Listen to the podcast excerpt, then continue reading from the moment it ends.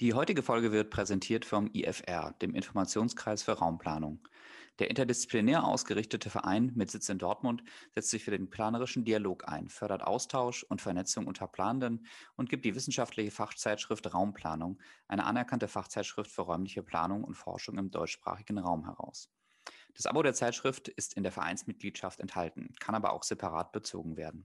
Für Studierende gelten dabei vergünstigte Preise. Weitere Infos gibt es auch auf den Social-Media-Kanälen des IFR und der Homepage www.ifr-ev.de. Außerdem wird diese Folge präsentiert vom ILS, dem Institut für Landes- und Stadtentwicklungsforschung. Das ILS ist ein außeruniversitäres Stadtforschungsinstitut, das die Dynamik und Vielseitigkeit des urbanen Wandels auf unterschiedlichen Maßstabsebenen, Quartier, Stadt, Region und auch international vergleichend untersucht. Im aktiven Dialog mit Praxis, Politik und Gesellschaft entstehen daraus wichtige Erkenntnisse für eine nachhaltige Transformation und Gestaltung urbaner Räume. So, und jetzt viel Spaß mit der neuen Folge. Architektur hat ja nicht nur die äh, Rolle, Raum zu organisieren, sondern eben eigentlich auch eine Atmosphäre zu schaffen. Also diese Transformationen sind ja nicht nur durch äh, Architekturen hergeleitet, also durch die Architektur im Ganzen schon, aber nicht durch teilweise auch noch gar nicht mal so bewusst gesteuerte Sachen, sondern eigentlich, dass die äh, Bewohner sich äh, so ein Thema auch angenommen haben. Raum damit gemeint, wie kriegt man das eigentlich, die Ressource eigentlich stärker nochmal in einen Möglichkeitsraum, den wir heute auch als gelungen oder, oder positiv bewerten würden. Hallo und herzlich willkommen zu Städtebau im Dialog. Ich bin Hendrik Jansen. Und ich bin Ilka Mecklenburg. Hier beschäftigen wir uns mit aktuellen Themen aus dem Bereich Stadtplanung und Städtebau und unterhalten uns eine gute halbe Stunde mit Architektinnen und Architekten, Stadtplanerinnen, Wissenschaftlern und Urbanisten. Dabei schauen wir uns in jeder Staffel einen Themenbereich besonders genau an. In der dritten Staffel wollen wir uns mit dem Thema Wohnen beschäftigen und diskutieren, wie wir in Zukunft leben wollen. Unser heutiger Gast ist der Architekt Tim Heide vom Büro Heide und von Beckerath. Tim hat bereits zahlreiche Wohnungsbauprojekte realisiert und hat uns einen Einblick in die Möglichkeiten und Grenzen der Architektur gegeben. Dabei haben wir auch über die Flexibilität von Gebäuden gesprochen und inwiefern man die Anpassungsfähigkeit von Architektur antizipieren kann. Also, hier kommt eine gute halbe Stunde mit Tim Heide. Viel Spaß!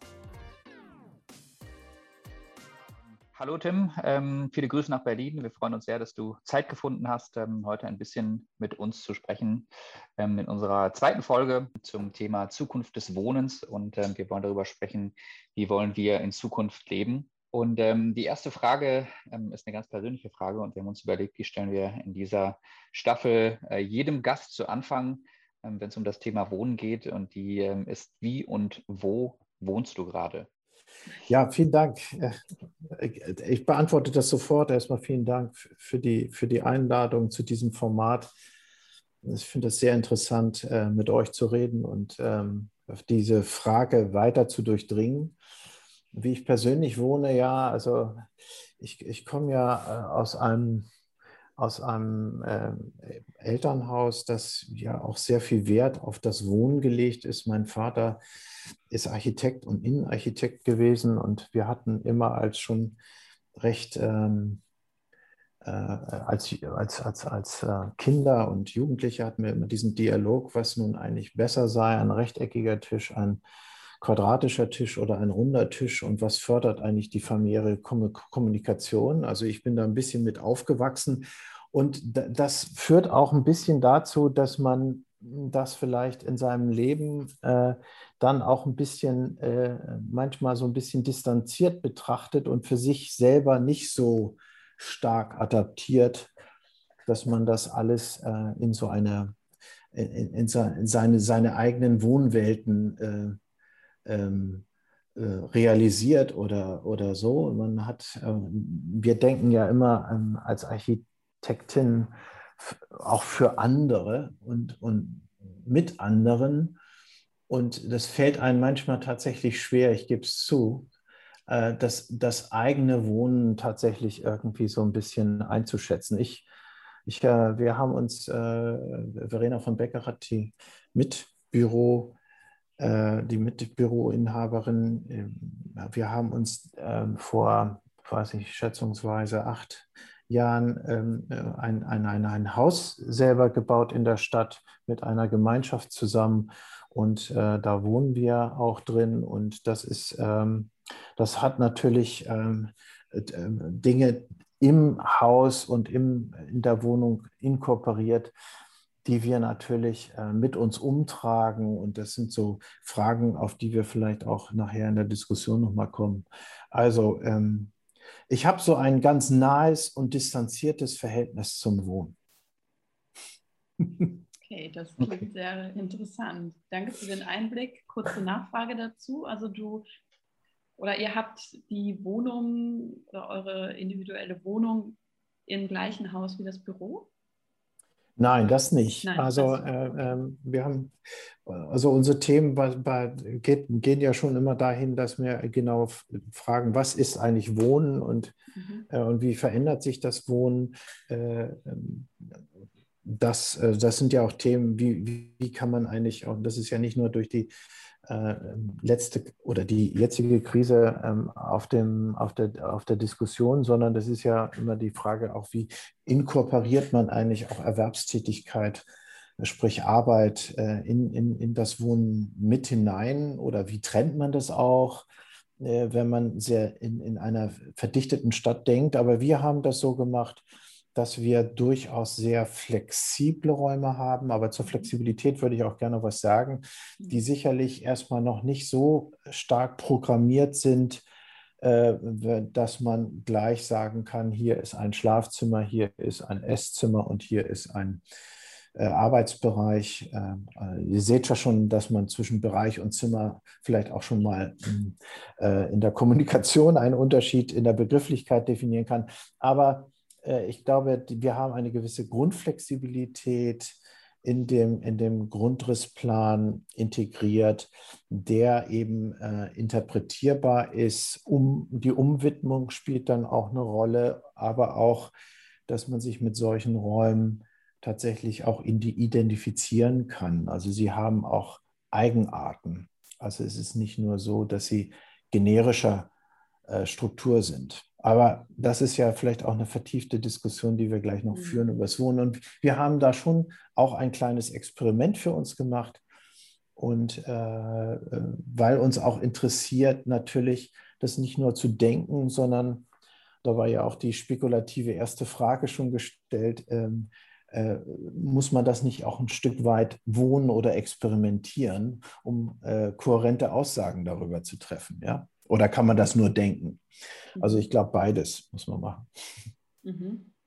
Ja, Flexibilität, Individualisierung. Äh, du hast schon ganz viele Stichworte genannt, die so ein bisschen auch Lust machen, mehr zu erfahren, wie ihr euch das Wohnen in der Zukunft ähm, vorstellt. Aber bevor wir auf die Zukunft schauen, würde ich dich ganz gerne fragen, was aus deiner Sicht die aktuellen Bedarfe sind, die euch auch äh, ja, tagtäglich in eurer Arbeit begegnen? Was sind die Nachfragen? Wir hatten in der letzten Folge eher aufs Quartier geschaut. Was ist mit deinem Blick des Architekten aktuell so gewollt beim Thema Wohnen?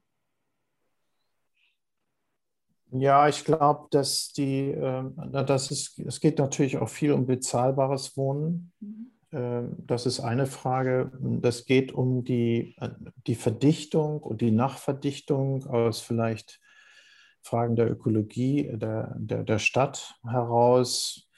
Es geht um Fragen, die sich damit beschäftigen, äh, ähm, dass eine Flexibilisierung, das haben wir ja auch schon eben erwähnt, oder dass es darum geht, aber es geht auch darum, dass vielleicht die Eigenschaften des Wohnens äh, ähm, mit, mit der Entwicklung mit der eigenen persönlichen Entwicklung wachsen können.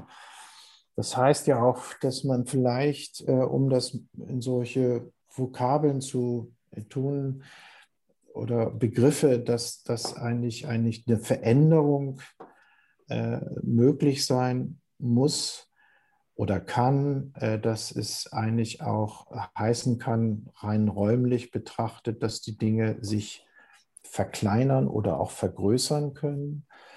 Das ist natürlich bei einer Immobilie, das Wort sagt es ja schon, äh, vielleicht erstmal ein abstrakter Gedanke. Und es geht mitnichten darum, vielleicht, was wir immer sehen, dass man jetzt sagt, äh, es muss alles in, in, in, dem Moment veränderbar äh, sein, sondern es ist vielleicht eher so eine Frage an die Resilienz äh, im Sinne einer Anpassung. Ja, also kann sich das entwickeln und ist das dann eigentlich mehr als nur äh, eine Adaption an einen Umstand oder verbessert das eigentlich auch sogar die oder verändert das im positiven Sinne den Umstand, die äh, gleichermaßen eigentlich auch mit so, man könnte die sehr technisch begreifen, so eine Frage, die ist aber gar nicht so gemeint, sondern das sind eigentlich, glaube ich, auch Fragen, die an uns gestellt, was das eigentlich auch das Miteinander, auf das Miteinander, ja, was das eigentlich auf die Nachbarschaftlichkeit, das ist ja für, beim Wohnen, glaube ich, ein ganz wichtiger Begriff.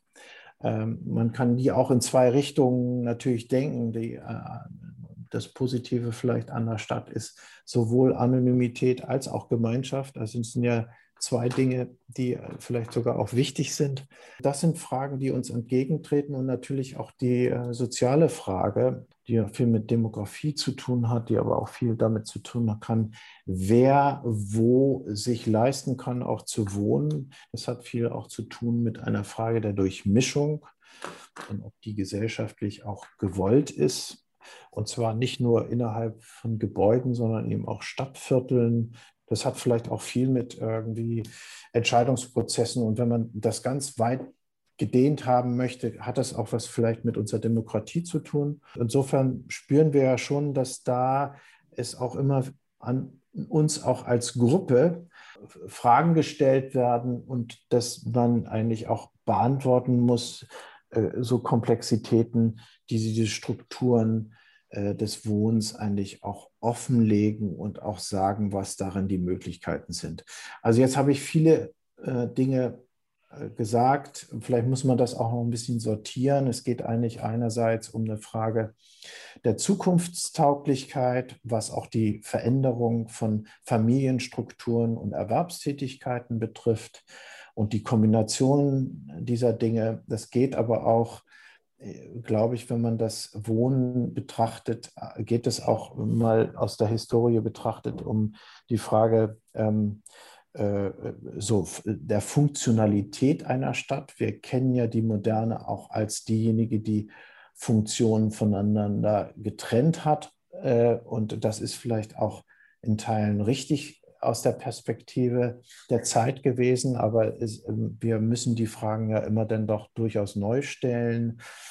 Es geht ja vielleicht auch so äh, weit, dass wir fragen, was die Bedeutung der Stadt und des Wohnens ist, im Sinne der eigentlich eine der, der Begrifflichkeit der produktiven Stadt. Ähm, äh, Wohnen hört sich dann auch immer gleich ein bisschen passiv an äh, oder konsumistisch. Ja, ich wohne. Mhm aber vielleicht müssen wir das viel produktiver äh, betrachten. Und äh, wenn wir das so tun, dann stellen sich vielleicht auch nochmal andere Fragen an, die, an das Wohnen. Also mhm. ähm, ich will das nicht immer nur aufweiten. Man, wir können auch noch, werden dazu kommen, auch das nochmal äh, einzubringen. Aber wir merken, dass viele derjenigen, die äh, auf uns zukommen oder die Themen, mit denen wir uns beschäftigen, genau solche Fragen stellen. Und wenn wir heute den Auftrag bekommen, auch über ganz andere Dinge äh, im Büro nachzudenken, zum Beispiel klassischerweise ein Bürohaus oder ein Bürogebäude, wird aber auch gleichermaßen die Frage gestellt, kann das nicht auch in Zukunft was anderes sein? Ja, Mhm. Ähm, und, und, und was müssen wir vorhalten, damit es dann was anderes sein kann? Das heißt, die Zukunftsfähigkeit, ähm, und da kommt dann auch Wohnen ins, ins Spiel, die Zukunftsfähigkeit wird oft gestellt bei solchen Fragen. Mhm. Was natürlich viel einfacher für uns äh, wäre, wenn wir das alles schön trennen, dann gäbe es auch kausale Antworten auf die einzelnen Bestandteile. So wird es natürlich dann relativ kompliziert. Und äh, die nächste Frage, die sich stellt bei allen Fragen nach der Anpassungsfähigkeit, die natürlich einen planerischen, gedanklichen Aufwand bedeuten, wer bezahlt das eigentlich? Die Frage können wir gleich auch gerne beantworten. Ich will allerdings, oder versuchen zu diskutieren zumindest. Ähm, ich will vielleicht nochmal auf so ein, zwei Punkte eingehen, die du gerade schon, schon erwähnt hast, die ja ganz wesentlich auch aus, aus meiner Perspektive sind für das Thema Wohnen. Du hast gesagt, einerseits ist natürlich das Thema Flexibilität eine wichtige Rolle, das Thema Anpassungsfähigkeit. Ähm, du hast aber auch gesagt, gerade beim Thema Wohnen ist das Thema Nachbarschaften ein ganz wichtiges.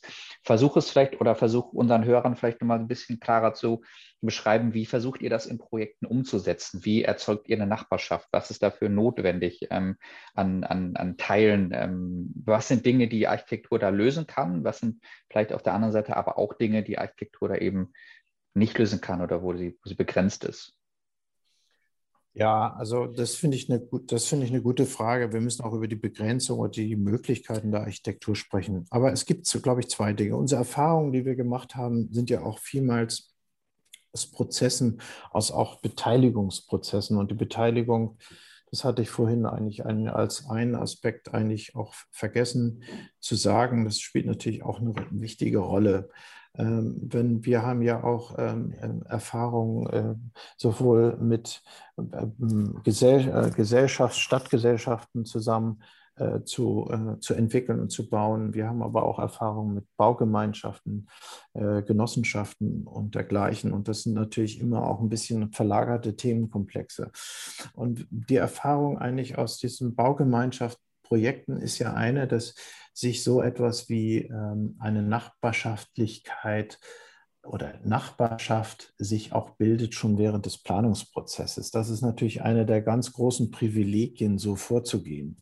Ja, also ähm, das äh, liegt wahrscheinlich dann auch in der Möglichkeit der Ablehnung sowohl als auch in der Chance, äh, zu, zu Kompromissen zu kommen, was das Miteinander betrifft oder eine Vorstellung frühzeitig zu entwickeln des Miteinanders, was man ja normalerweise, wenn man das in so einem klassischen Sinne betrachtet oder normale Entwicklungen, die ja immer davon ausgehen, es wird also ein Gebäude erstellt und dann ziehen die Leute als Mieter ein und dann gibt es, dann bilden sich Nachbarschaften oder bilden sich nicht. Beide, beide Prozesse sind uns bekannt und ich glaube auch, das äh, schließt das eine und das andere sollte sich nicht ausschließen. Wir lernen ja auch und wir können das in unterschiedliche Verfahrensstränge einweben. Aber die Erfahrung, äh, das so prozessual zu betrachten und dass sich Nachbarschaftlichkeiten auch in einem gedanklichen Planungsprozess bilden, das ist natürlich eine große Chance, dann auch wieder über Architektur etwas differenzierter und anders nachzudenken. Und da haben wir sehr positive Erfahrungen gemacht und, äh, und, und können das eigentlich auch schon jetzt aus einer Perspektive, wie entwickeln sich eigentlich zum Beispiel Gebäude und Gebäudestrukturen oder Architekturen, wie entwickeln die sich eigentlich auch äh, in, in, einem weiteren Verlauf, weil die Frage stellt sich ja auch, ist das jetzt ein Planungsprozess, ein Gedanke und dann ist es, manifestiert sich das im Bau oder ist es eben auch etwas, was gelebt wird und sich auch in dem Gelebten dann nochmal anpasst und verändert? Das sind ja unterschiedliche Stränge einer Entwicklung und man kann vielleicht zu den unterschiedlichen Strängen dann was sagen und man muss natürlich, äh, und das haben wir vielleicht auch gelernt. Äh, man muss natürlich auch gerade beim Wohnen, das ist eine hohe Herausforderung, finde ich, sehr stark äh, ein bisschen auch oder stark vordenken. Also man muss sich in unterschiedlichen Szenarien vielleicht überlegen, wie sich das entwickeln kann und wie man diese Entwicklung bedingt ja auch mhm. steuern kann mit Architektur. Und da komme ich, glaube ich, auf einen ganz wichtigen Punkt. Also es geht nicht vielleicht wie äh, äh, Jahrzehnte davor zu sagen, es ist so ein generischer Raum, der total flexibel ist und der alles möglich macht, damit ist, glaube ich, noch nichts gewonnen, sondern es geht eigentlich vielmehr darüber nachzudenken, was sind alltägliche Handlungsabläufe, wie nicht nur, wie kann ich die optimieren im Sinne, dass ich da äh, Raum, Zeit und Platz spare, sondern wie können unterschiedliche Szenarien äh, in, in, in, das Wohnen mit eingewoben werden, damit man eigentlich auch dadurch Raum schafft. Ja, wir stehen ja vor dem Paradox, äh, dass wir eigentlich immer oder der, der, der Frage der Verhältnismäßigkeit der Bezahlen immer auch denken, dass wir Dinge auch ein bisschen komprimieren müssen, um eigentlich überhaupt so eine Ökonomie zu erreichen. Und ähm, deshalb überlegen wir natürlich auch oft, ob es nicht auch, äh, was das eigentlich für den Raum und das Miteinander bedeutet. Da gibt es natürlich ganz einfache Grenzen. Äh, man muss auch genauso darüber nachdenken beim Wohnen, was eigentlich äh, störende Faktoren sind, die letztendlich nachher äh, das Miteinander nicht, nicht vergünstigen, sondern eigentlich im Grunde irgendwie erschweren. Ja? Und ich glaube, die Frage nach der Individualität ist gleichermaßen zu stellen wie das kollektive Frage des, äh, des Wohnens. Und wir versuchen da sehr stark so eine, äh, so eine Balance zu finden. Und äh, vielleicht was ganz, äh, äh, was vielleicht was ganz Einfaches gesagt, was wir beim Wohnen wichtig finden, ist eigentlich die Sorgfalt äh, der Architektur, die auf Kleinigkeiten des Alltäglichen irgendwie auch eine Rücksicht nimmt. Ich, wenn man unsere Häuser vielleicht besucht oder sie auch mal erfahren kann, dann wird man sehen, dass es dann wirklich auf die Frage äh, eines Handlaufes, einer, eines Türgriffes, nicht im Sinne der Gestaltung alleine, sondern eigentlich in der Frage der, der Benutzung dieser Dinge und was es für den Raum bedeutet. Und die Frage der Materialität, der Atmosphäre spielt eine große Rolle. Mhm. Ich will ein, zwei Punkte noch aufgreifen, die du gerade noch ähm, genannt hast. Du hast ja gesagt, dass ähm, Architektur in dem Sinne auch irgendwie antizipieren muss, also muss irgendwie einen Prozess vorausdenken, der, der dann Veränderungen möglich machen kann. Ein Aspekt, der mir dazu gerade noch einfällt, ähm, ist insbesondere so im Rückblick auf die ja immer noch andauernde äh, Corona-Pandemie, ähm, das mhm. Thema Wohnen und Arbeiten. Weil ähm, während dieser Pandemie ähm, waren ganz viele Leute eingeschränkt in ihrer Möglichkeit zu reisen. Und auf einmal wurde das Arbeiten zu Hause, das Homeoffice, irgendwie eine ganz ähm, präsente Sache, die täglich sozusagen gelebt wurde. Ähm, inwiefern glaubst du, dass das auch in, in Zukunft stärker verbunden werden muss? In vielen Konzepten, die, die wir kennen, existiert ja schon diese Verbindung von Wohnen und Arbeiten. Ähm, inwiefern glaubst du, ist das in Zukunft ein noch wichtigerer Punkt, den es auch im Sinne der Mischung zu verbinden gilt? Die hast du gerade auch genannt. Ähm, statt Quartiere oder auch Gebäude sind dann besonders resilient oder nachhaltig, wenn sie gemischt sind. Ähm, inwiefern können wir und müssen wir versuchen, in Zukunft auch diese Nutzung und Wohnen und Arbeiten versuchen zu verbinden? Ja, da gibt es vielleicht mehrere Antworten drauf. Ich finde das eigentlich einer der interessantesten Fragen, der wir uns, also glaube ich, stellen. Dabei geht es ja gar nicht darum, äh, nur um so eine Frage, die Produktivität zu steigern, sondern eigentlich, wie wollen wir leben und wie fühlen wir uns wohl? Das hat viel mit, ich habe das ja auch schon gesagt, Teilhabe zu tun, dass man eigentlich auch vielleicht auch eine gewisse sagen wir mal, Transparenz der Dinge braucht. Wir müssen uns natürlich davor hüten, auch überkomplex zu werden und das, damit verschwinden denn auch viele Sachen. Aber zum Beispiel ist es ja das Phänomen in der Stadt der letzten Jahre gewesen, dass eigentlich sozusagen das Wohnen zum Teil ja auch das Gewerbe verdrängt hat. Ähm, wir haben jetzt so ein Projekt äh, in Kreuzberg ja auch realisiert, wo Arbeiten und Wohnen traditionell in so Höfen organisiert war. Das kennt man ja, das Beispiel.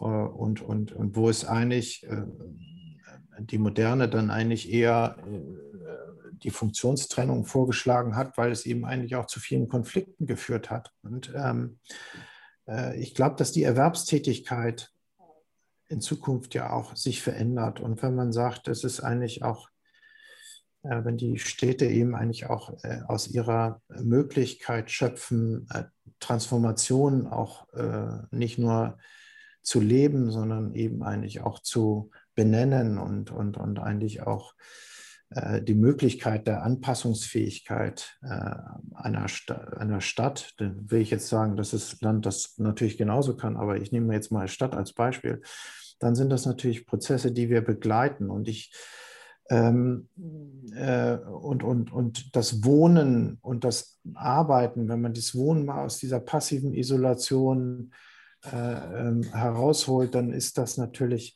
auch eine Frage nicht nur äh, eine Abstraktion. Äh, es gibt ja auch zum Beispiel viele, die äh, sagen, wenn ich arbeite, wohne ich auch. Ja, also das ist ja nicht eine Frage, äh, die so klar umgrenzt ist, ähm, sondern ähm, die, die, das verschwimmt miteinander und wir merken das Bedürfnis natürlich gleichermaßen, dass wir auch feine Trennlinien einbauen müssen, damit es eigentlich nicht zu so einem Kollaps führt und zu einer äh, äh, sinnlichen Überdimensionierung.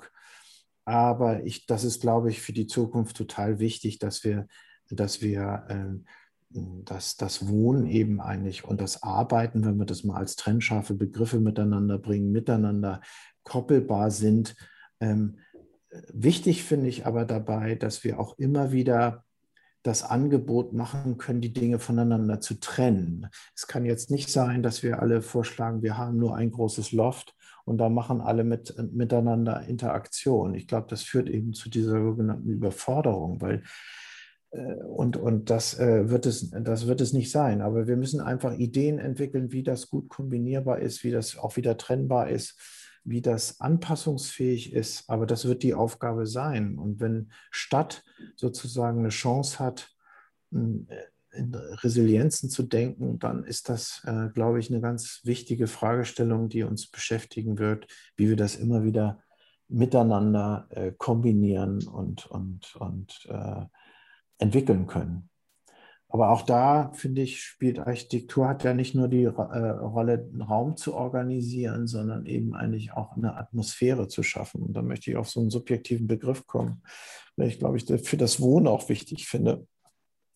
Man, man hat ja, und ich meine, Wohnen ist insofern so eine Innenständigkeit und auch vielleicht so eine Art positiv äh, konservativ besetztes äh, äh, Begriff, der ja auch manchmal de den Wandel eigentlich äh, dem Wandel auch ein bisschen gegenübersteht, dass, dass äh, die ständige Anpassung eigentlich auch so eine Art Widerstandsmoment gibt. Das darf man ja auch vielleicht nicht, äh, nicht so ganz vergessen, sondern es ist nicht so eine eindeutige Diskussion. Ja? Und, und dieses Widerstandsmoment ist ja auch vielleicht wichtig zu betrachten, dass man eigentlich auch diese Rückzugsräume hat. und und ähm, ähm, und dass diese Rückzugsräume auch eben Regeneration erlauben im gewissen Rahmen.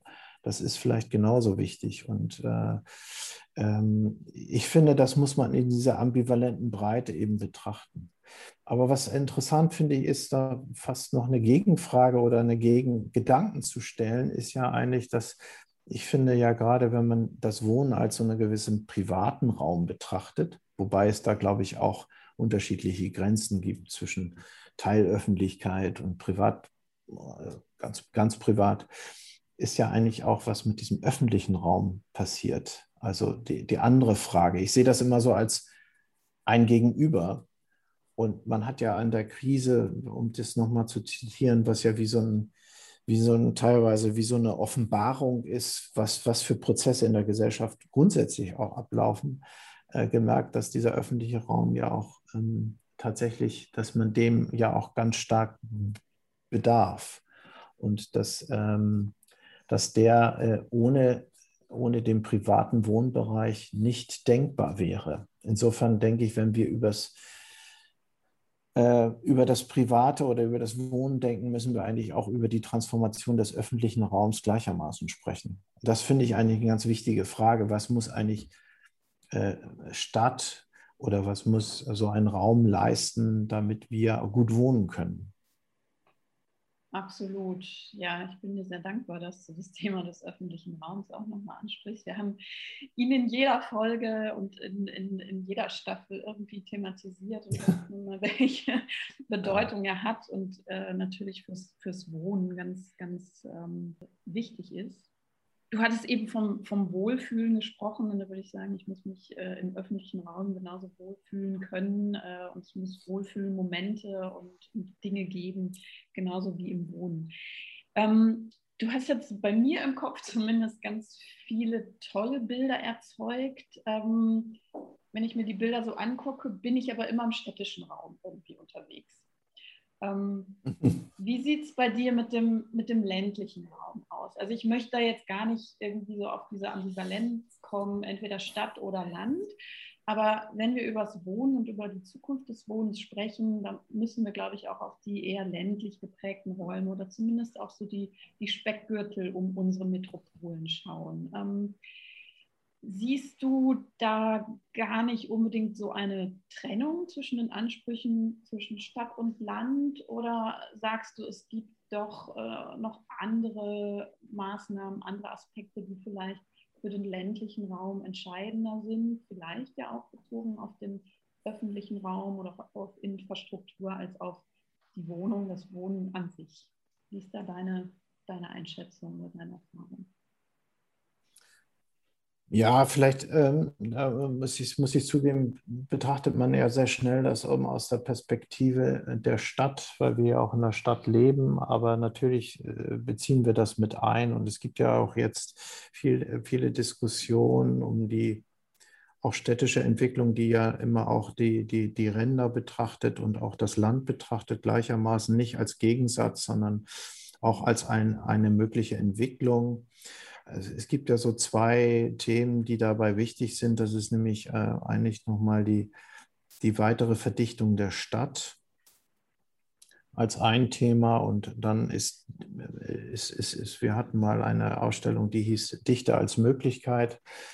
Äh, sind das Potenziale und äh, was sind die Potenziale der Verdichtung? Natürlich äh, ähm, der, der, ländliche Raum natürlich ähm, anders geprägt ist. Da spielt auch Infrastruktur eine große Rolle oder das Nichtvorhanden von Infrastruktur eine große Rolle, die es gleichermaßen vielleicht auch als Chance zu sehen ist und auch als Möglichkeit. Also ich glaube, das muss man sehr differenziert betrachten und, und das äh, natürlich, viele unserer Argumente kommen eigentlich aus, dem, aus der Dichte heraus, weil wir das natürlich in der Zukunft auch als die mögliche äh, Form sehen, eben ressourcensparsam zu operieren und trotzdem eine sehr menschliche Umwelt äh, zu erzeugen, die es eigentlich möglich äh, machen muss, die Gesellschaft, wie wir eigentlich Gesellschaft sehen. Ich subsumiere uns jetzt mal wir als Gesellschaft.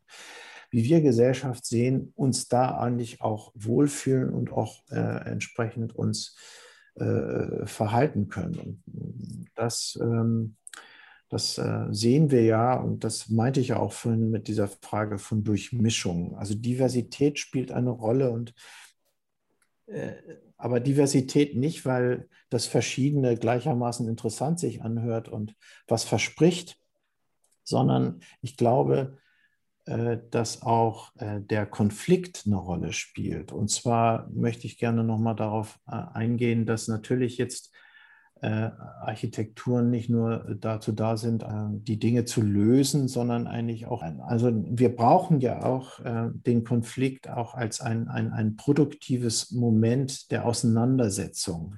Ich mag mir ländlichen Raum und Stadt nicht vorstellen, die das sozusagen völlig außen vor lässt, weil ich glaube, dass es eine wichtige, ein kommunikativer Aspekt von Gesellschaftsbildung ist, diese Konflikte auch austragen zu können. Und äh, da das äh, richtet sich nicht gegen den Schönheitsbegriff, also, sondern im Gegenteil, es richtet sich dahingehend, dass also der Konflikt möglich sein muss. Und ich sehe dann auch manchmal Stadtentwicklungen, die dem Konflikt förmlich völlig und ganz aus dem Weg geht. Das halte ich auch nicht für einen gangbaren Weg. Aber das ist jetzt vielleicht auch wieder sehr abstrakt. Was ich mit Atmosphären meinte, ist eigentlich eine architektonische Sorgfalt. Das ist eben dann letztendlich, was können wir beeinflussen und wie können wir was, was können wir machen, ist ja wirklich auch ähm, sehr genau hinzugucken, nicht nur an das, was ich vorhin sagte, an Handlungsabläufe des Wohnens, sondern dass wir eigentlich auch sehr präzise sind im Sinne der Frage der architektonischen Elemente äh, der Oberflächen, der Strukturen, des strukturellen Geheils, der sich ja eigentlich auch in einem räumlichen Frage widerspiegeln muss oder die Raumfrage, der, der, der Grundriss zum Beispiel. Ich finde, wenn ich das so sagen darf, äh, wo man denkt, ja jetzt schon alle Typologien ähm, mal ausprobiert worden zu sein scheinen, das bei mitnichten zu Ende gedacht und dass man da auch viel mehr Wert drauf legen muss, auch im, vielleicht in, der, in, in, den minimalen Ressourcen, die man hat, eben eigentlich da äh, maximale Ergebnisse zu erzielen, was die räumliche Qualität von, von Wohnungen betrifft. Äh, nicht nur die funktionale, da hatten wir ja vorhin schon drüber gesprochen. Und dass das immer noch große Themen sind, die eigentlich im Minimalen versuchen müssen, äh, diese Ressourcen zu, zu äh, erhöhen äh, und die damit auch die Lebensqualitäten und die, die Qualitäten des Wohnens auch einfach zu, zu erhöhen. Neben die Frage des sich Einrichtens und all diese Fragen, die ja dann noch, noch beim Wohnen eine große Rolle spielen, die wir ja noch gar nicht besprochen haben. So, wir kennen da natürlich verschiedene Enden. Es gibt ja immer noch, es ist ja fast in den 2000er Jahren äh, zu Ende gegangen, den sozialen Wohnungsbau, den wir ja auch noch so ein bisschen am Rande mitbe mitbegleitet haben und dann jetzt einfach auch die, die Programme, dass sich der Staat ja immer ein Stück weit rausgezogen hat aus dieser Thematik und jetzt wieder Förderrichtlinien da sind und die sicherlich heute noch mal ein bisschen anders sind als damals. Äh, und, und äh, da gibt es ja natürlich auch sehr knapp bemessene Dinge und ähm, wir sehen auch teilweise unsere Aufgabe, diese Dinge auch dann irgendwie auch nochmal in so eine Interpretationslage zu bringen und nicht jetzt nur Display anzuordnen, das äh, die, die diese Funktionen erfüllt. Darum sind solche Fragen ganz wichtig beim Wohnen. Du hast gerade schon kurz äh, die Thematik angesprochen von, ähm, sage ich mal, alternativen Entwicklungsmodellen äh, zum, zum klassischen Investor, ähm, ähm, sowas wie Genossenschaften, aber auch Baugruppen. Würdest du sagen, dass man mit dieser Art und Weise auch äh, beim Thema Wohnen bessere Architektur erzeugen kann, weil einfach sozusagen die Verbindung zu dem, ähm, was man nachher auch nutzen wird, viel, viel stärker ist? Also ist sozusagen auch dieses klassische äh, Investorenmodell, man äh, baut ähm, Gebäude, aber auch Stadtquartiere und vermietet sie danach ähm, vielleicht auch eins, ähm, was jetzt zunehmend abgelöst wird von, sage ich mal, neueren Modellen, die eine stärkere persönliche Bindung auch haben der Nutzer? Ja, ist eine gute Frage. Ich, ich also ich meine, bin vielleicht äh, gesellschaftlich so aufgestellt oder das ist ja eine politische Frage, dass, dass ich eigentlich finde, dass dass wir gut daran täten, eigentlich solche, also, also wenn man das mal so nicht nur gegenüberstellt, Genossenschaft, äh, Baugruppen und, und äh, Investoren oder private Initiativen, äh, das ist natürlich klar. Ähm, klar ist, dass die Formate, dass man eigentlich als Gesellschaft eigentlich am besten noch mehr Formate entwickelt als diese, äh, äh, weil es, glaube ich, auch, ähm, auch ein bisschen um einen positiven Wettbewerb geht. Ja, also ich kann mir jetzt nicht äh, vorstellen, dass wir das so vereinheitlichen müssen, aber richtig ist auch, ähm, ähm, dass natürlich die unterschiedlichen Formate, sei es eine Genossenschaft oder eine Baugruppe, das kann man auch, glaube ich, ganz schlecht machen. Ähm, oder ähm, es gibt auch vielleicht, äh, tatsächlich will ich da äh, nicht von ab, äh, auch den Investor, der vorausschauend klug ist als Bauherrin und ähm, ein, ein, ein gutes Programm aufsetzt mit einer hervorragenden Architektur. Äh, das gibt es auch. Was uns natürlich aber auch die Zeit gezeigt hat, dass es natürlich auch schnell misleading sein kann und in eine falsche Richtung läuft und eben einfach die Aspekte des Bedarfs damit überhaupt nicht tangiert sind und dass es eigentlich nur um ein Mehrwert geht, der, äh, dem, dass es da eine, keinen Refund an die, an die Gesellschaft gibt oder keine Zurückführung an die Gesellschaft gibt. Na klar gibt es diese Entwicklung. Ich glaube, dass äh, die Wiederauflage von Genossenschaften, äh, die, dass das ein ganz wichtiger Aspekt jetzt ist und dass das sehr positiv zu bewerten ist und tatsächlich, dass man da vielleicht auch näher an dem, äh, an dem Bedarf der, der, der Nutzer äh, dran ist und versucht das auch mehr in den Fokus zu bringen als vielleicht die Renditeerwartung. Das, das ist ungenommen, das kann eine sehr positive Entwicklung sein. Aber ich glaube, es ist, ist äh, es, es, sollte nicht so sein, dass, dass man sagt, jetzt es, es gibt nur diese, diese Wege, die, die an so ein Versprechen haben, äh, ähm, so, äh, das, das, äh, daran, daran glauben wir oder daran glaube ich jetzt auch nicht. Aber man muss es, glaube ich, in dieser Diversität sehen. Ich hatte ja das mit, der, mit den Baugemeinschaften reingebracht, weil es tatsächlich ja auch etwas ist, was im Dialog entstanden ist oder Aspekte, die im Dialog entstanden sind. Die hatten tatsächlich wirklich Auswirkungen auf die Architektur. Und das fanden wir als Architektinnen besonders spannend, weil wir Dinge gemacht haben, die vielleicht ein äh, Investor an dieser, an dieser Stelle nicht hätte leisten können. Ich, und ich nehme ihn das gar nicht übel, weil er irgendwie sich nicht hätte vorstellen können, dass jemand das gut findet. Ja, so. Und das ist ja mal so eine, die Frage die, die, der Perspektive. Und wenn man das aber in einer Gemeinschaft planerisch bespricht, dann ist es natürlich vielleicht auch ein, ein Weg äh, zu neuen Formen oder sagen wir nicht, da geht es nicht um das Neue oder Formen, die vielleicht adäquater sind für unsere Zeit zu kommen und die vielleicht auch äh, Themen tangieren, die man vielleicht äh, in einer anderen Form nicht äh, stellen kann oder nicht auch so schnell beantworten kann. Und dann gibt es natürlich so ein Risiko und dann geht dieses jemand dieses Risiko nicht ein. Also das hat auch was ein bisschen, mit Verantwortung zu tun. Also die Verantwortungsverschiebungen, die sind ja ganz wichtig. Ähm, und äh, Genossenschaftsprinzip, äh, dass, dass das äh, sehr positiv ist.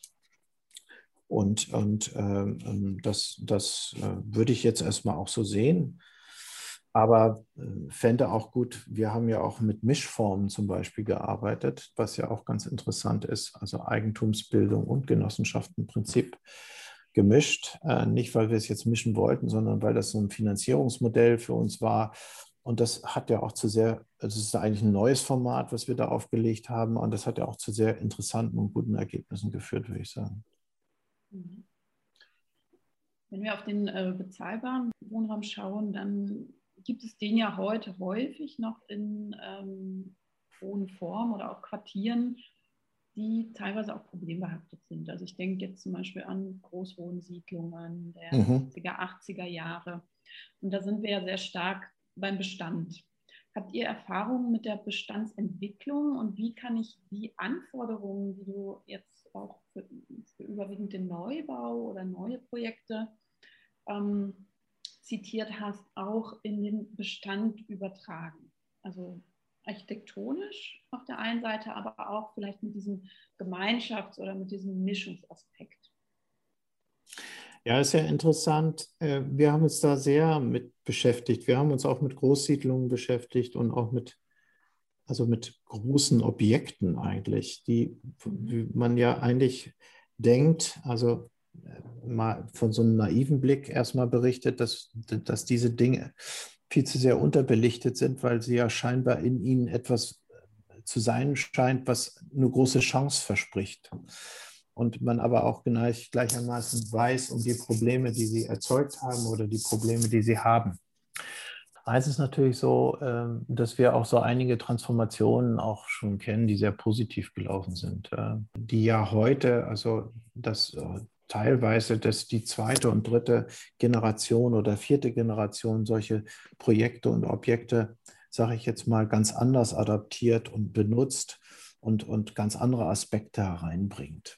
Äh, Gibt es ja Beispiele, äh, plötzlich äh, in der Stadt zu den attraktivsten äh, Räumen äh, zählen, was Wohnen betrifft, äh, die vormals eigentlich eher soziale Brennpunkte gewesen sind. Also diese Transformationen sind ja nicht nur durch Architekturen hergeleitet, also durch die Architektur im Ganzen schon, aber nicht durch teilweise auch noch gar nicht mal so bewusst gesteuerte Sachen, sondern eigentlich, dass die Bewohner sich so ein Thema auch angenommen haben ich glaube, da, da kann man viel von lernen eigentlich und, und auch gucken. Aber mal, um das noch ein bisschen abstrakter zu diskutieren, ist es ja eigentlich auch so, wie bildet sich eigentlich Gemeinschaft? Darüber muss man ja nachdenken. Und es gibt ja in solchen, ähm, wir haben ja viele Projekte, wo es ja eigentlich auch diese Frage nach der Gemeinschaft oder der Teilhabe oder der, der, ja, der dieser Dinge immer eine Rolle gespielt haben. Was benutzt man eigentlich gemeinsam? Was teilt man? Was will man nicht teilen?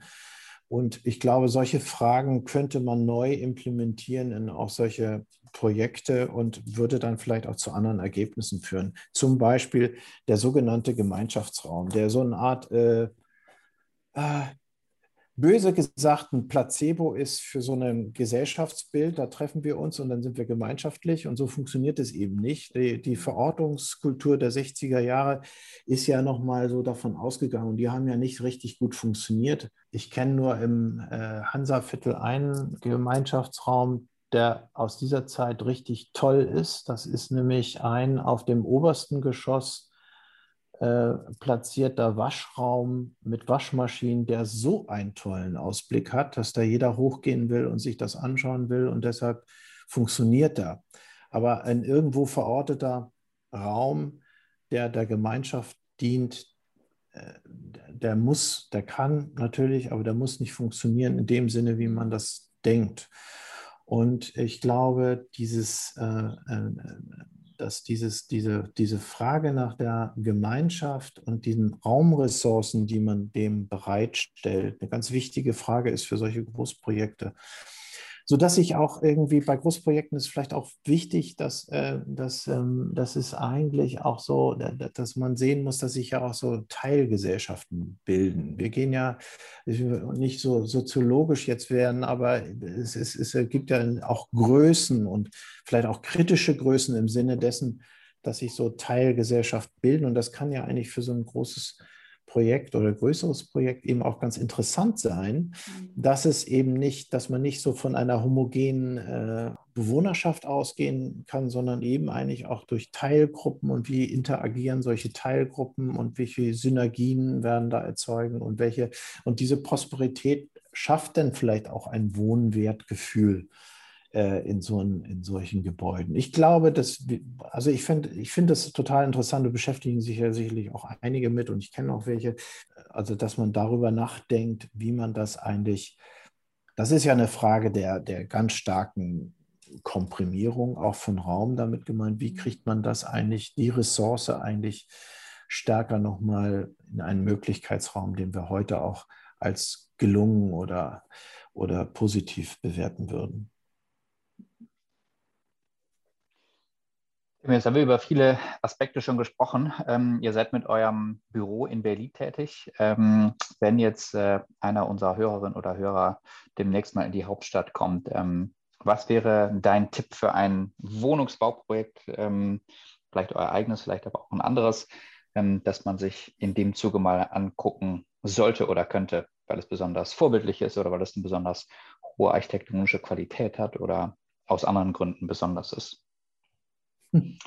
Was sollte man sich ansehen? Ja, ich glaube, es ist ganz interessant. In Berlin ist in den letzten Jahren sehr viel äh, entstanden, glaube ich. Auch vieles wurde ja auch sehr stark diskutiert. Ich finde, wovon wir ja auch ganz stark partizipieren, ist eigentlich auch dieser Diskurs mit Kolleginnen und auch, ich wollte ja auch nochmal sagen, das ist ja sicherlich auch jedem bewusst, dass es natürlich auch vieles entwickelt worden ist, nicht nur mit der Bewohnerschaft, sondern auch im politischen Raum, aber auch eben in vielen Dialogen mit Kolleginnen und Kollegen. Und das ist ja interessant. Also ich finde, das sind einige gute Projekte. Ich kann natürlich am besten berichten über das eigene, weil ich das sehr gut kenne, aber auch kenne, dass man daran erkennt, wo man vielleicht auch noch besser werden kann oder im Sinne klüger werden kann oder auch im Sinne vielleicht ähm, stärker auf Fragen der, der Zeit und der Zukunft Antworten geben kann. Wir haben, also ich finde schon interessant, weil das so verschiedene Aspekte hat und weil es eigentlich ein komplexes Gebäude ist, aber ich sage jetzt mal komplex im Positiven. Das ist das äh, sogenannte IBEP, was wir am Blumengroßmarkt fertiggestellt haben, was vielleicht auch als Erfahrungsraum ganz interessant ist, weil er auch schon da jetzt mittlerweile vier Jahre drin gelebt worden ist und man eigentlich auch, das hat auch so eine Größe, dass man nicht von dieser Homogenität der Gesellschaft, äh, der, der, der, der Bewohnerschaft sprechen kann. Das hatte ich ja eben schon gesagt. Und an der man schon auch ablesen kann, was gut funktioniert und was weniger gut funktioniert. Ich finde, man kann diese Räume ganz gut lesen.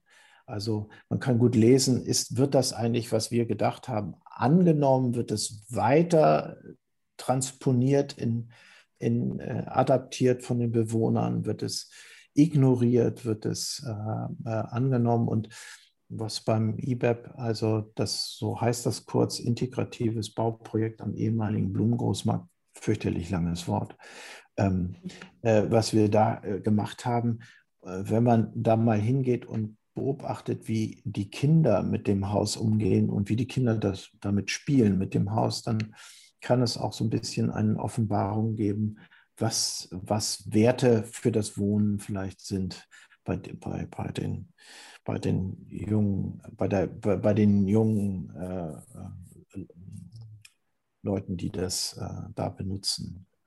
Ähm, ja, das, das, das kann ich empfehlen, weil das hat sowohl Städtebau, dies hat jetzt auch so den Deutschen Städtebaupreis äh, bekommen und das ist ja ganz interessant, weil das ja so einer der wenigen Preise ist, die jetzt nicht explizit nur die Architektur meinen, aber die Integration zwischen Städtebau und Architektur meinen.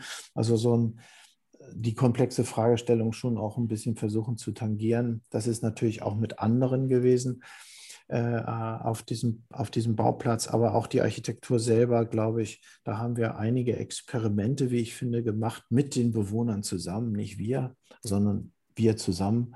Und die kann man betrachten und die kann man vielleicht auch so ein bisschen bewerten. Man kommt in das Gebäude nicht einfach so rein, aber es gibt ähm, eine, eine, eine, Selbstverwaltung, die es dann möglich macht, dass auch kleine Gruppen, wenn man da sich meldet, dass auch kleine Gruppen äh, da mal durchgehen können, weil es, es gibt eine innere, sehr stark innere Welt und auch eine äußere. Die äußere kann man natürlich jederzeit betrachten, aber die innere ist auch ganz spannend. Prima, alles klar. Dann haben wir ja alle ein neues Ziel, wenn wir demnächst mal wieder in der Hauptstadt sind. Danke für den Tipp.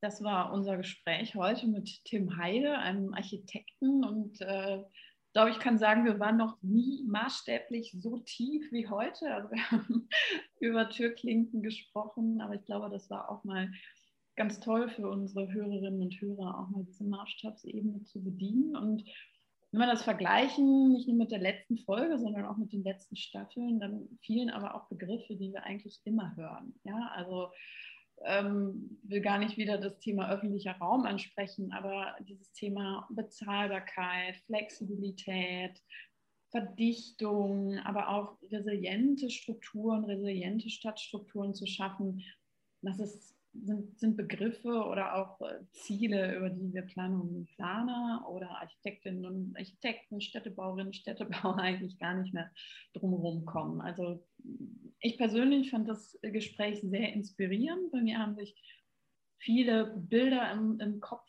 gebildet, die, und das habe ich ja eben auch schon gesagt, aber immer so diesen Fokus auf die Stadt und auf den städtischen Raum und auf urbane Strukturen haben und auch so ein bisschen das bedienen, was so unsere Profession auch gerne im Kopf hat, wenn es irgendwie um das Wohnen in Zukunft geht. Ich habe mich dann aber auch so ein bisschen gefragt zwischendurch, sprechen wir jetzt hier wieder für die gesamte Gesellschaft? Nein, natürlich nicht, das können wir nicht, aber ich glaube, wir müssen auch nochmal auf andere Räume und auf andere Bedürfnisse schauen. Und da bin ich auch tatsächlich jetzt nochmal im ländlichen Raum. Da blieb für mich doch einiges noch offen, wie wir da auch mit Hilfe der Architektur und architektonischen Lösungen auch Gegenbeispiele schaffen können, um, und jetzt bin ich auch wieder sehr pauschal, aber um doch nochmal andere Bilder als das klassische Einfamilienhaus, was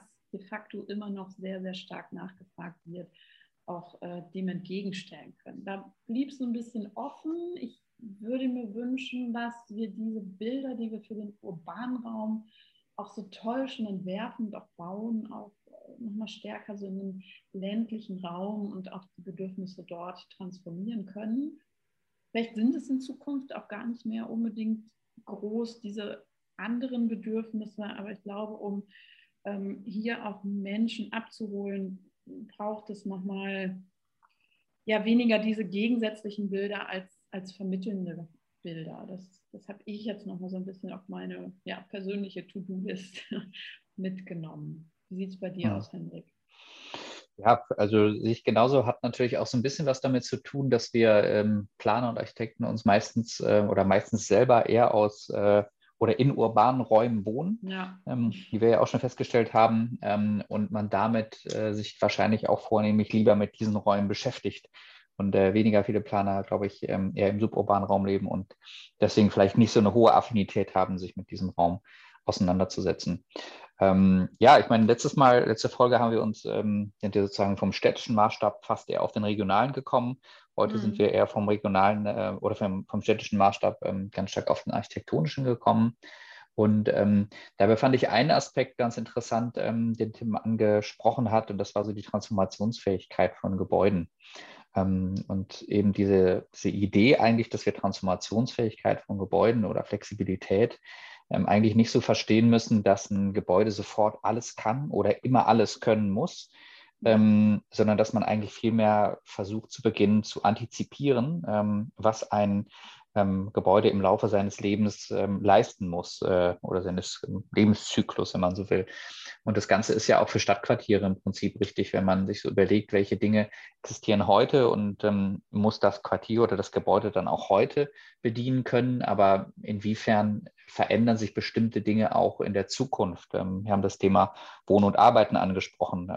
Das ist heute sicher noch nicht so eng verbunden, wie es vielleicht in der Zukunft mal sein wird. Und von daher fand ich den Gedanken ganz spannend, dass wir uns mehr darauf verständigen, ähm, ja, diese Dinge vorzudenken und damit einen Transformationsprozess ähm, ja auch in verschiedene Phasen zu unterteilen und zu sagen, an einem Anfang kann ein Gebäude vielleicht noch viel mehr dem klassischen Wohnen entsprechen, aber vielleicht in 20 Jahren muss es andere ähm, Funktionen erfüllen können. Und das ist natürlich immer stark verbunden auch mit einem, einem Blick in die Zukunft, der manchmal nicht so ganz einfach ist. Aber ähm, das fand ich, ähm, fand ich schön, weil bei vielen Leuten, ähm, glaube ich, immer auch noch so diese Idee im Kopf ist, wenn ein Gebäude flexibel sein soll, dann muss es sofort alles können. Und ich glaube, mhm. so den, den Alleskönner braucht es gar nicht, sondern eher den, der in verschiedenen Phasen seines Lebens dann auch verschiedene Funktionen erfüllen kann.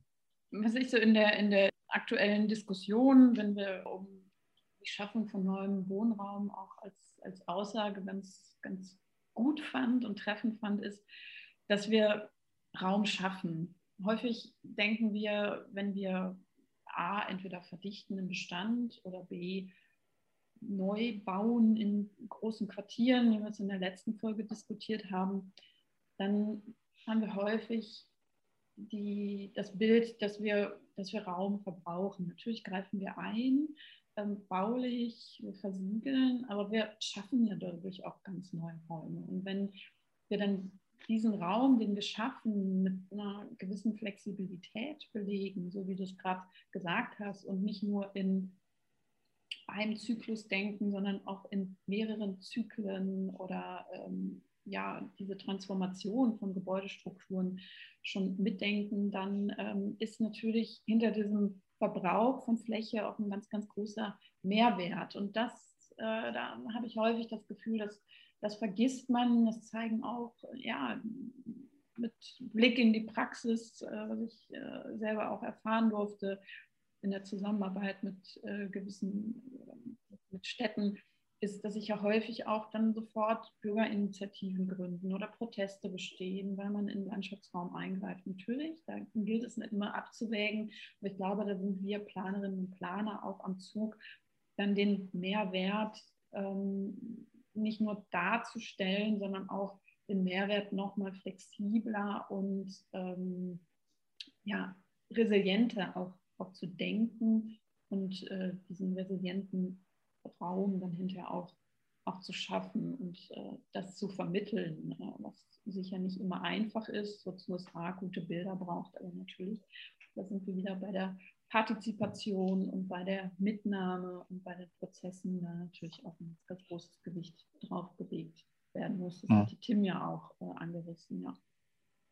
Ja, ich denke, diese, dieses, dieser Punkt Mehrwert fürs Quartier, das ist ja ein ähm, Stichwort, was wir auch in den vergangenen Folgen schon mal angesprochen haben.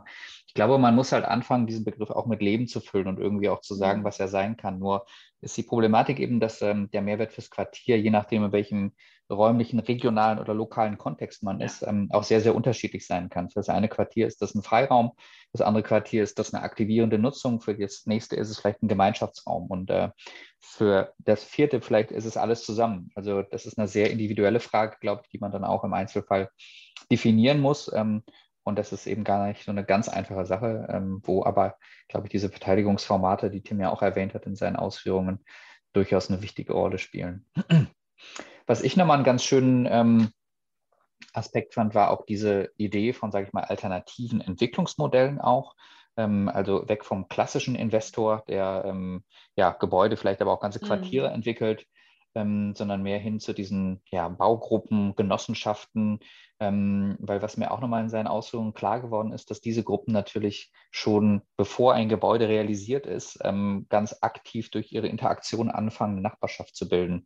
Mhm. Ähm, einfach dadurch, dass sie an einem Projekt gemeinsam arbeiten, dass sie ein gemeinsames Ziel verfolgen und damit natürlich auch eine ganz, ganz hohe Identifikation haben, so mit dem Standort und ihrer Umgebung dort, ähm, aber auch dem Gebäude an sich. Ähm, und das finde ich eigentlich eine, eine, ganz schöne Idee. Das haben ja auch viele Städte schon erkannt, dass gerade diese ähm, ja, Entwicklungsmodelle eine besonders hohe Identifikation ihrer ähm, ähm, oder besonders hohe Identifikation der, der entsprechenden Gruppen dann bewirken. Ähm, das ist, glaube ich, eine Sache, die wir auch in Zukunft noch stärker versuchen können ähm, zu forcieren, gerade wenn man irgendwie überlegt, ähm, wie Quartiere sich entwickeln, ähm, dann sind solche Akteure, glaube ich, ganz besonders wichtige, weil sie ähm, eben eine starke Identität geben und auch bereit sind, für das Quartier etwas zu tun, weil sie eben eine hohe Identifikation mit ihm haben. Hm. Ja, auf jeden Fall spannende Aspekte, die wir mit Tim diskutiert haben. Ich nehme mit, dass wir vielleicht auch für zukünftige Gespräche auch mal auf diese Maßstabsebene immer mal wieder blicken weil ähm, ja, ich äh, finde es immer wichtig, da auch alle Haltungen mitzunehmen und gerade äh, die Stadtplanung mit der Architektur dann auch äh, zusammen zu denken. Ähm, können wir uns damit auf die To-Do-Liste schreiben. Und äh, deine To-Do-Liste ist jetzt wahrscheinlich, äh, dir mal das Quartier in Berlin anzugucken, oder Hendrik?